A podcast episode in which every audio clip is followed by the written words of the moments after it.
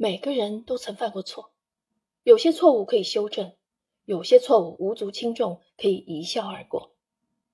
但是，如果你的抉择直接决定着一个人的生命和自由呢？比犯错更可怕的是拒不承认自己犯了错。今天我要推荐的这本小说《与他共谋》，就是围绕着一个错误展开的。故事中的十二位主人公。他们十年前曾共同判决一起谋杀案的被告无罪，然而几乎所有人都认为他们的决定是错误的。十年后，他们仍被这个未知的错误纠缠，直到又一场谋杀在他们面前发生。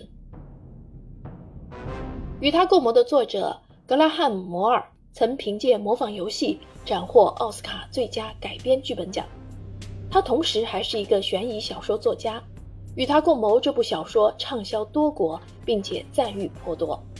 本书的叙事特色是两条并行的时间线，十年前的谋杀案和十年后的谋杀案同时推进，越读越扑朔迷离。十年前，洛城首富的独生女只有十五岁的杰西卡失踪了，她的老师一个二十几岁的黑人男性鲍比成了头号嫌疑人。十二名公民被抽中，成为这一案件的陪审团成员。玛雅希尔正在其中。认为鲍比有罪的人理由充分。身为老师的鲍比和少女 Jessica 发过充满性暗示的短信。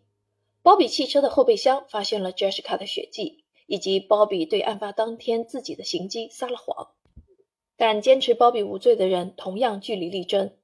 警方始终没有找到 Jessica 的尸体。在陪审团第一次内部投票时，十一个人认为鲍比有罪。一个人认为鲍比无罪，唯一的这个人正是玛雅。在玛雅的坚持下，其他十一个人被一一说服，最终他们一起做出了无罪的判决。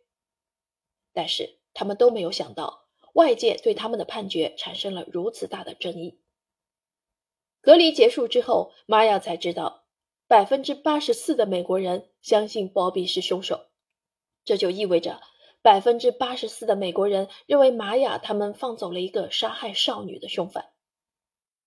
陪审团的十二个人被媒体和大众称为“美国最蠢的十二个人”，他们变得声名狼藉，被解雇、被排挤、被扔砖头。十年后，风波似乎已经过去，但有人仍旧被困在执念中。双时间线，上方是十年后的谋杀案故事。下方是十年前的十二个人的故事。一档名为《谋杀小镇》节目决定拍个纪录片，把当年的陪审团成员重聚到一起，再回顾这个案件。十年过去了，他们还认为自己当初的决定是正确的吗？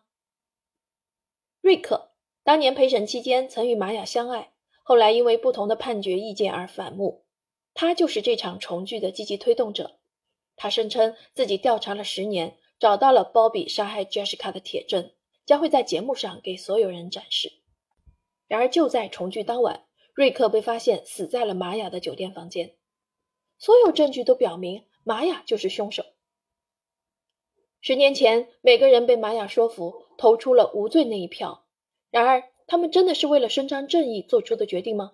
容易被说服的莱拉，八十二岁的卡罗琳娜，喜欢读侦探小说的卡尔。有创伤后压力心理障碍症的韦恩，看似正义的背后，每个人都各怀秘密。二十年后，面对被杀的同伴瑞克，重聚的他们需要再做一次决定。一个人可以判定另一个人是否有罪吗？每次做出抉择时，如何确保自己永远是正义的一方？这个问题早在一九五七年的经典电影《十二怒汉》中就进行过深刻的探讨。一个少年被怀疑杀了自己的父亲，十二名陪审员要对少年是否有罪做出判断。电影中最初只有八号陪审员认为少年无罪，其他十一名陪审员均认为该少年有罪。八号陪审员临危不惧，最终说服了所有的陪审员，判定该少年无罪。与他共谋的故事与这部经典电影有异曲同工之妙，但除了探讨何为正义。作者更进一步展现了人性的幽暗与疯狂之处。小说中，玛雅等十二个人，无论十年前还是十年后，每个人都各怀心事。作为陪审员，他们既是在为正义投票，但另一方面，他们的决定也关乎他们自身要掩藏的秘密和要守护的人。双线叙事中，十年前的那条时间线给出了十二个人的视角，他们对这起谋杀案的态度迥然各异。究竟什么才是真相？究竟谁对谁错？在小说最后十页之前，一切都疑云重重。